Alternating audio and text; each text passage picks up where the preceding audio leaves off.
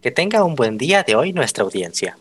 Bienvenidos de vuelta al proyecto episódico de mi compañera Sara Ortiz, Andrea Lisset y Zabala Fernández Diego Antonio, del grupo 432.1 y para la materia de formación para el trabajo módulo 1. Este es el tercer y último episodio del podcast, donde, siguiendo nuestra línea temporal, hablaremos sobre las ventajas y desventajas que residen en las compras por Internet como lo mencionamos en nuestras ideas finales del episodio anterior, reiteramos que, en nuestra opinión, es importante tener la precaución debida al momento de decidir una compra por internet. Así, evitamos en la medida de lo posible que las desventajas que surgen por la negligencia de los proveedores aumenten. Lo que podemos realizar es revisar las referencias, echar un vistazo a la página y al producto, comunicarte con el vendedor y conocer parte de los rublos y limitaciones de la compra. Dejando esto aparte, las compras por Internet aún poseen diferentes características que pueden, en general, afectar el punto de vista del consumidor ante estas. Muy buen día, está entendiendo todos. Como ya lo dijiste, Diego, ya nos diste una pequeña introducción. Vamos a abordar un poco de las ventajas y las desventajas de las compras en línea, siendo este nuestro último episodio.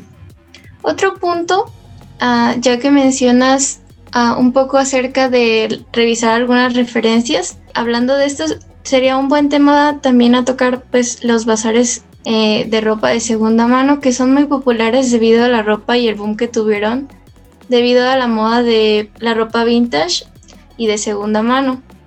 Pero los bazares de segunda mano usan el fast fashion a su favor y dan a precios elevados para no apoyar este, dando productos de calidad similar a la del fast fashion, pero a precios elevados aprovechando la moda de consumo de esta práctica. Los bazares de ropa vintage son en realidad ropa de fast fashion pero más cara. Bien ahora, ¿qué es exactamente el fast fashion?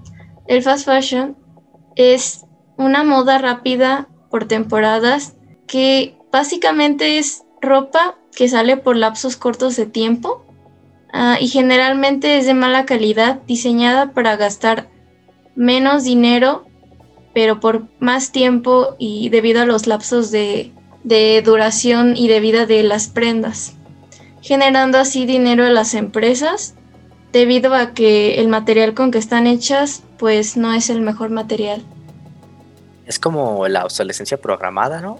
O sea, si la calidad de la ropa está disminuyéndose deliberadamente, pues eso induce a los compradores a obtener esos productos en lapsos más pequeños de lo que sería conveniente.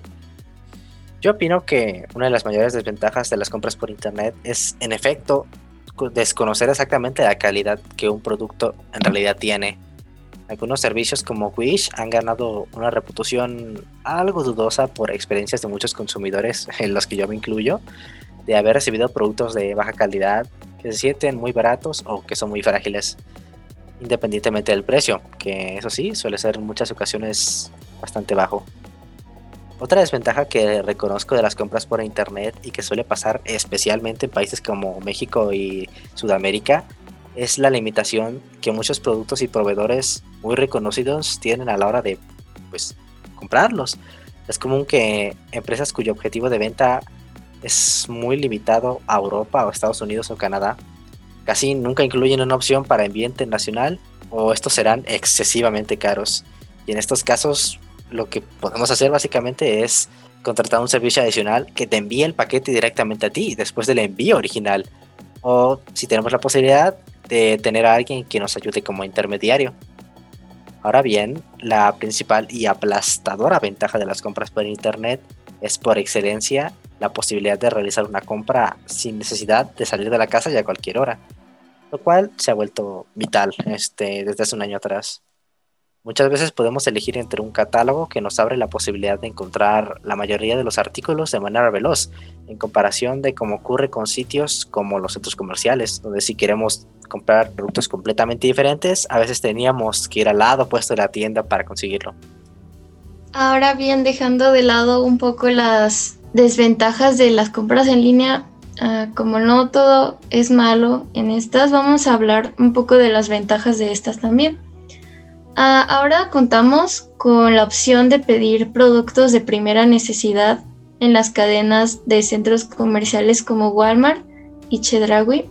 Esto evita aglomeraciones, especialmente cabe destacar que debido a la pandemia que estamos viviendo, hace más fácil comprar sin salir de tu casa. Y tenemos un gran catálogo muy amplio de productos que son exactamente los mismos que podrías encontrar en la tienda. También existe un carrito virtual y puedes agregar cada uno de los productos según sean tus necesidades. Ah, el producto llega a tu casa aproximadamente en 7 horas y tarda 3 horas si eres una persona catalogada como vulnerable.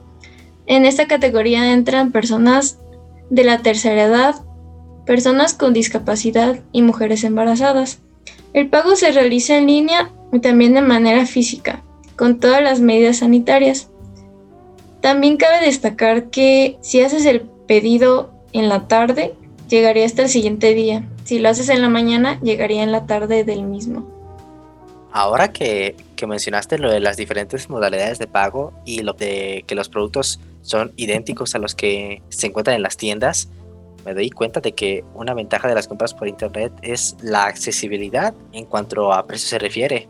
O sea, como existen tantos servicios diferentes, es en muchas ocasiones sencillo comprar un mismo producto en diferentes sitios web que sean de nuestra preferencia y así encontramos en los que nos resulte más barato o el que nos dé la mejor impresión. En productos no tan baratos como electrodomésticos o teléfonos, esto a veces hace una diferencia que es considerable.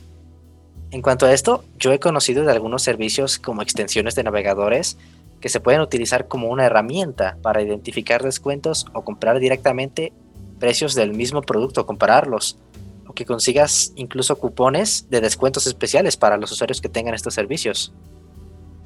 Otra ventaja que tenemos ahora con las compras en línea es el modelo de negocios de consumidor a consumidor que favorece a las pequeñas empresas que van iniciando o simplemente a los consumidores que consumen sin fines de revender. La práctica es sencilla y rápida. Según la disposición de ambos, los consumidores pueden comprar y vender en la misma plataforma los productos que adquieren, si no son de su agrado o por negocio simplemente. Es importante destacar que la mayoría de las personas que adquieren productos, eh, por ejemplo en la plataforma de Instagram o Facebook, que es donde más común aquí en México, Facebook es como la plataforma más importante y la más sonada para vender y la más rápida también. Los compradores y los vendedores adquieren productos, como ya lo mencioné, de una manera muy sencilla para empezar sus negocios o simplemente por necesidad. Eso es cierto.